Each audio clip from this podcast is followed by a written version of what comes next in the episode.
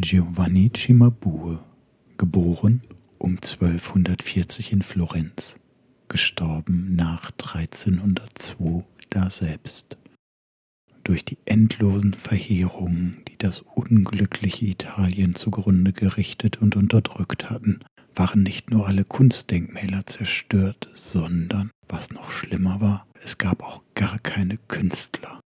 Da wurde im Jahr 1240 in der edlen Familie der Cimabue Giovanni Cimabue geboren, der nach dem Willen Gottes das erste Licht in der Kunst der Malerei wieder entzünden sollte.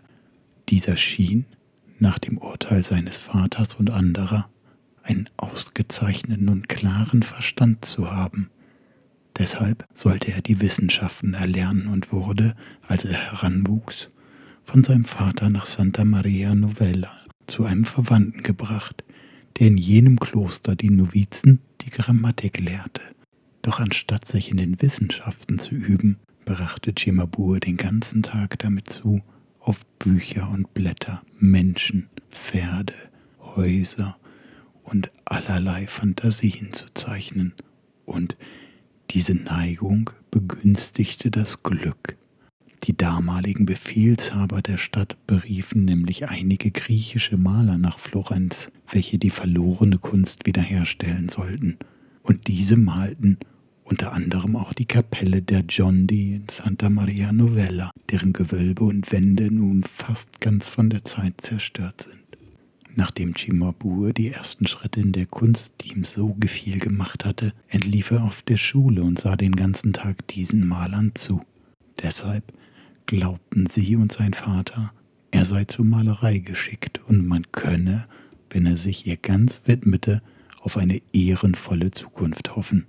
Daher wurde er zu seiner großen Freude zu diesen Künstlern in die Lehre gegeben und brachte es durch unablässige Übung und sein Talent bald dahin, dass er in Zeichnung und Farbgebung seine Lehrmeister weit übertraf. Denn diese arbeiteten nicht nach der schönen alten griechischen Manier, sondern, wie man das noch heute an ihren Werken sieht, in der groben und harten Weise jener Zeit, ohne dass sie danach gestrebt hätten, weiterzuschreiten. Cimabue ahmte zwar jene Griechen nach, vervollkommnete aber die Kunst, da er ihr einen großen Teil jener rohen Manier nahm, so dass sein Name und seine Werke seiner Vaterstadt Ehre brachten. Hiervon zeugen viele Bilder, die er in Florenz malte, wie das Gemälde an der Vorderseite des Altars in Santa Cecilia und ein Bild der Mutter Gottes in Santa Croce.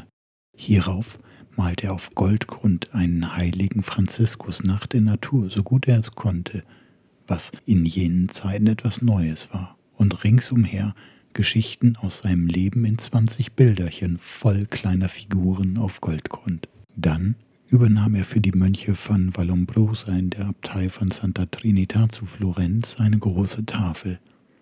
Er verwendete dabei großen Fleiß, um dem Ruf zu entsprechen, den er sich erworben hatte, und zeigte bereits bessere Erfindung und schöne Stellung.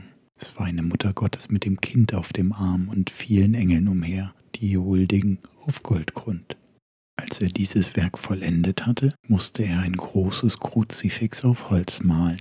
Durch diese Arbeiten wurde der Name Cimaburs immer bekannter und man berief ihn nach Assisi, einer Stadt in Umbrien, wo er gemeinsam mit einigen griechischen Malern in der Unterkirche des heiligen Franziskus einen Teil des Gewölbes malte und auf den Wänden die Geschichte Christi und die des heiligen Franz, wobei er jene griechischen Maler weit übertraf. Dadurch wuchs ihm der Mut. Er begann die Oberkirche allein in Fresko auszumalen und stellte in der Haupttribüne über dem Chor in vier Feldern Szenen aus der Geschichte der Mutter Gottes dar, nämlich ihren Tod, dann ihre Himmelfahrt und schließlich ihre Krönung in einer Schar von Engeln, wobei zu ihren Füßen eine Menge von Heiligen steht. Diese Bilder sind jetzt von der Zeit und vom Staube fast ganz verdorben. Auch in den fünf Kreuzgewölben derselben Kirche malte er viele Geschichten. Als die Gewölbe vollendet waren, schmückte er auf der linken Seite der Kirche den ganzen oberen Teil der Wände in Fresko aus. Dieses sehr große, reiche und wahrhaft schön ausgeführte Werk muss meines Erachtens die Welt in Erstaunen gesetzt haben, in jener Zeit, in der die Kunst so lange in Blindheit gelegen hatte. Mir jedenfalls, der ich es im Jahr 1563 sah, schien es außerordentlich schön. Zumal, wenn ich bedachte, was es bedeutet, dass Cimabue in solcher Finsternis ein solches Licht sah. Nach Florenz zurückgekehrt, malte Cimabue im Klostergang von Santo Spirito, wo von anderen Meistern die ganze Seite nach der Kirche zu auf griechische Weise verziert ist, drei Bogen mit Begebenheiten aus der Geschichte Christi, unbestreitbar von sehr schöner Zeichnung. Nun machte er für die Kirche Santa Maria Novella das Bild der Mutter Gottes, das zwischen der Kapelle Rucellai und der des Bardi d'Avernio angebracht ist. Dieses Werk ist in größerem Maßstab ausgeführt als bisher irgendeine Figur und einige Engel, die die Madonna umgeben, zeigen, wie er zwar noch in griechischer Manier arbeitete, in den Umrissen und in der Methode aber sich dem neueren Stil näherte. Man hatte bis dahin nichts Besseres gesehen, und dieses Bild erweckte daher solche Bewunderung, dass es mit viel Pracht und Trompetenschall in feierlicher Prozession vom Haus Chimabues nach der Kirche getragen und er dafür reich belohnt und geehrt wurde. Auch erzählt man und liest es in einigen Nachrichten von alten Malern, dass, als Cimabue in einem Garten bei dem Tor von St. Peter dieses Bild malte, König Karl der Ältere von Anjou durch Florenz kam und die Herren der Stadt, die ihm viel Höflichkeit erwiesen, ihn unter anderem auch das Gemälde Cimabues besichtigen ließen. Niemand hatte es noch bis dahin gesehen. Als es daher dem König gezeigt wurde, eilten alle Damen und Herren von Florenz in größtem Jubel und Gedränge dorthin, was den Nachbarn so viel Vergnügen bereitete, dass sie jene Vorstadt Borgo Allegri, das heißt fröhliche Vorstadt, nannten.